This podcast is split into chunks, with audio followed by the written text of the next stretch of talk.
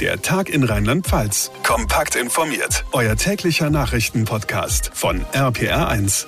Hallo zusammen und ganz herzlich willkommen zu unserer heutigen Podcast-Ausgabe am Mittwoch, den 6. Juli. Mein Name ist Katharina Walter. Freut mich sehr, dass ihr einschaltet.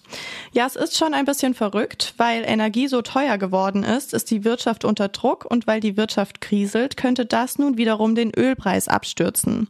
Das wäre, wenn man so will, Glück im Unglück, eine kleine gute Nachricht für zigtausend Rheinland-Pfälzer.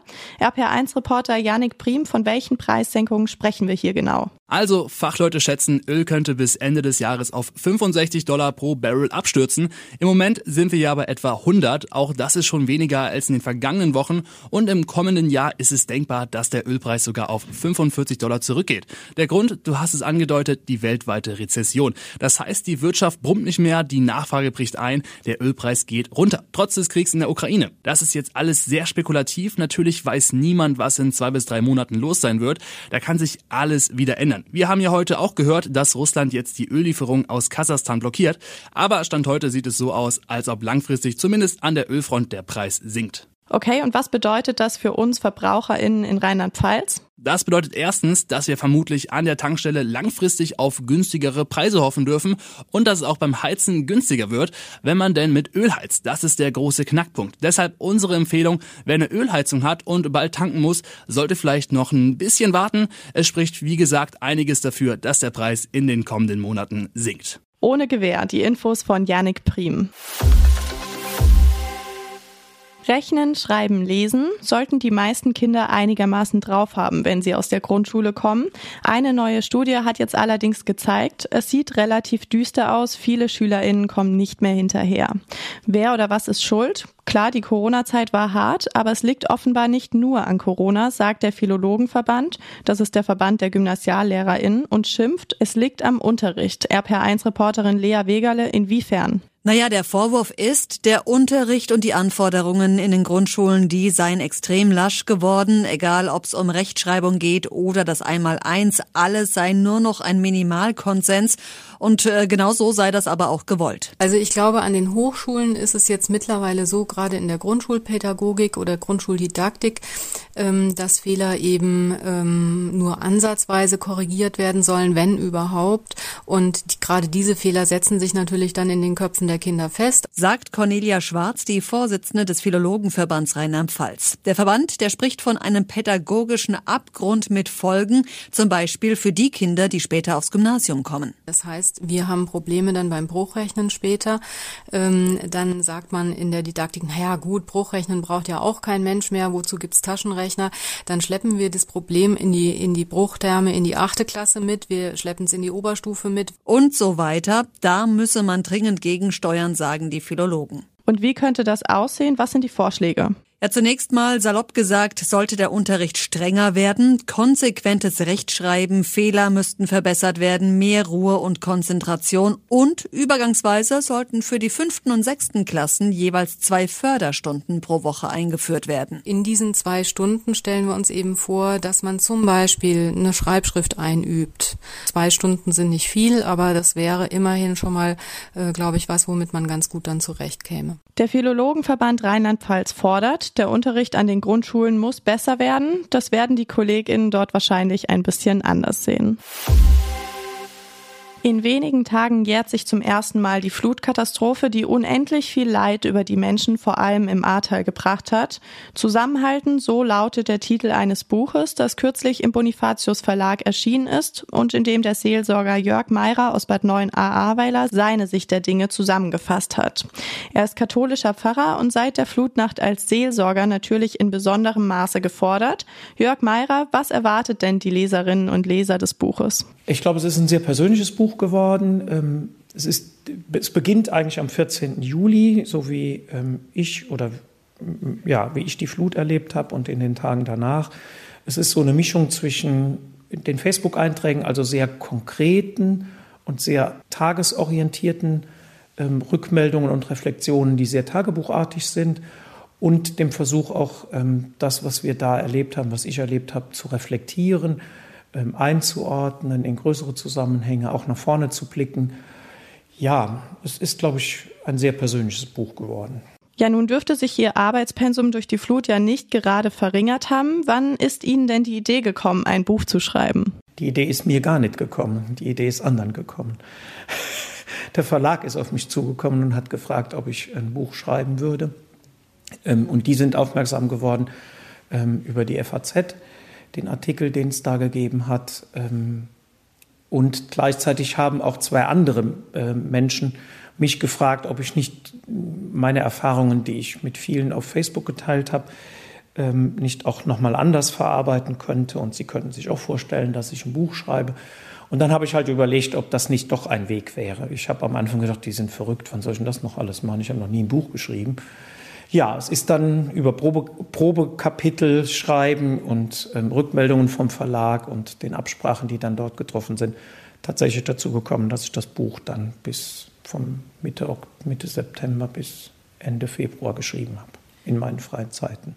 Eben haben Sie Ihre Arbeitsbelastung angesprochen. Wie war das denn so als Seelsorger im Ahrtal in den Tagen und Wochen nach der Katastrophe? Also tatsächlich war die erste Zeit unglaublich anspannend und ähm, ganz viel Neues zu tun, ähm, äh, keine Routine mehr zu haben, nicht auf Sicherheiten zurückgreifen zu können hat unglaublich viel Kraft gekostet, weil nichts mehr von dem so war, wie es vorher war. Ähm, da war eine wichtige Kraftquelle, dass wir ein gutes Team hatten, in dem wir uns jeden Tag getroffen haben, um die Situation zu beschreiben, um gemeinsam Schritte zu überlegen, aber auch auf, um uns gegenseitig ein Stück aufzupassen und auch Rückmeldungen zu geben, du brauchst jetzt noch mal ein bisschen Ruhe und halt, halt mal langsam. Und man einfach einen vertrauten Kreis hatte, wo man die Dinge austauschen konnte. Und wie beurteilen Sie die Situation der Menschen im Ahrtal jetzt ein Jahr danach? Sie sind ja privat wie beruflich bedingt hautnah dran. Es gibt noch viele Menschen, die in Not sind. Ähm, ein großes Problem ist, dass die, die Gelder, die zugesagt sind, sowohl von den Versicherungen als auch ähm, vom Staat über die ISB nicht so fließen, wie sie eigentlich fließen wollten oder sollten oder die Menschen es erwarten. Ich verstehe, dass Bearbeitungen noch Zeit brauchen, aber es vergehen Monate, äh, bis diese Anträge zurück sind. Das macht die Menschen mürbe. Ich glaube, die größte Not ist im Moment, dass die Menschen so mürbe geworden sind von, vom Warten, dass es immer noch unklar ist, wie die finanzielle Situation ist, mit welchen Hilfen sie rechnen können. Dass die Handwerker eben so schwierig zu kriegen sind. Das liegt ja nicht an den Handwerkern, sondern dass einfach keine da sind oder dass der Bedarf so groß ist dass die Kosten explodieren, was am Krieg liegt und an dem, an, daran, dass alle im Moment die gleichen ähm, Materialien brauchen und, und, und. Es ist einfach auch die lange, lange Zeit, mit der wir jetzt kämpfen, das macht mürbe und kaputt. Es war Ihre Premiere als Autor. Sind Sie jetzt vielleicht so ein bisschen auf den Geschmack gekommen? Also ich glaube, ich werde nicht noch ein Buch schreiben. Ähm, eins ist völlig genug für mich. Ähm, und ich, eine solche Erfahrung, auf der das ja letztlich beruht, auf einer solchen Katastrophe, ich hoffe, dass wir davon noch verschont bleiben und es nicht noch einen Grund gibt, nochmal ein Buch zu schreiben. Diese Hoffnung teilen wir, glaube ich, alle. Vielen lieben Dank, Jörg Meirer, Pfarrer in Bad 9 Ahrweiler. Und nochmal für alle die, die jetzt neugierig geworden sind. Zusammenhalten ist der Titel seines Buchs. Erschienen ist es im Bonifatius Verlag. Ja, die Weltlage ist seit vielen Wochen sehr, sehr angespannt. Da tut es doch auch mal ganz gut, wenn wir uns ein bisschen mit Fußball ablenken können. Heute Abend startet in England die EM der Frauen. Zum Auftakt spielen Gastgeber England und Österreich gegeneinander. RPR1-Reporter Philipp Detlefs in London. Der Zuschauerrekord ist schon geknackt. 500.000 Tickets sind verkauft worden. Was genau bedeutet das jetzt für den Frauenfußball? Also erstmal ist das ein riesiger Erfolg, denn im Gegensatz zu den Männern fristet der Fußball der Frauen eben immer noch ein Schattendasein, auch wenn er heute natürlich sehr viel besser dasteht als noch vor 20 Jahren. Die frühere deutsche Nationalspielerin Nadine Kessler, die inzwischen bei der Europäischen Fußballunion UEFA arbeitet, die hat gestern gesagt, die Strukturen in Europa sind fantastisch, aber es muss sich noch viel tun. In England gibt es zum Beispiel die Women's Super League, eine Profiliga, deren Spiele sogar im Ausland übertragen werden und sowas muss es laut Kessler häufiger geben. Sie wünscht sich fünf bis zehn Profiligen in Europa. Dann, sagt sie, würde sich wirklich was ändern. Vorab wurde ja auch schon darüber diskutiert, dass die Preisgelder bei den Frauen deutlich geringer sind als bei den Männern. Ist das nicht ein bisschen unfair? Ja und nein. Ja, natürlich ist das im direkten Vergleich zu wenig und nein, weil es sich ja auch danach richtet, welche Einnahmen so ein Turnier generiert. Und da kann die EM der Frauen eben leider noch nicht mit der EM der Männer mithalten. Auch das hat Nadine Kessler gestern nochmal betont. Diese EM ist fünfmal so teuer wie die letzte. Mit diesem Turnier macht die UEFA demnach einen finanziellen Verlust. Den nimmt man zwar gern in Kauf, um den Fußball populärer zu machen, aber das muss man eben auch bei den Preisgeldern berücksichtigen. Und wie stehen die Chancen für die deutschen Fußballfrauen in England, den Titel zu holen? Das ist schwer zu sagen. Die Deutschen sind so eine Art Wundertüte. Ich habe sie im Februar hier bei einem Vorbereitungsturnier gesehen. Da gab es zwei Niederlagen und einen Unentschieden, aber da fehlten auch viele Spielerinnen. Ich glaube, jetzt ist alles möglich. Es gibt deshalb auch keinerlei Vorgaben vom DFB. Niemand sagt, die müssen den Titel holen oder die müssen ins Finale kommen. Aber klar ist auch, Bundestrainerin Martina Voss-Tecklenburg, die hat natürlich das Ziel, mit der Mannschaft wieder in die Weltspitze zu gelangen und langfristig langfristig auch wieder Titel zu gewinnen.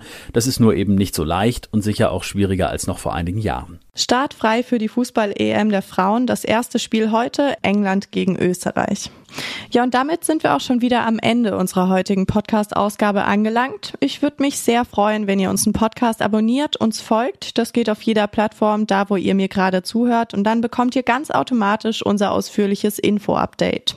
Mein Name ist Katharina Walter. Ich bedanke mich ganz herzlich für eure Aufmerksamkeit und für euer Interesse. Ich wünsche euch eine gute Zeit und vor allem bleibt gesund. Der Tag in Rheinland-Pfalz, das Infomagazin, täglich auch bei RPR1. Jetzt abonnieren.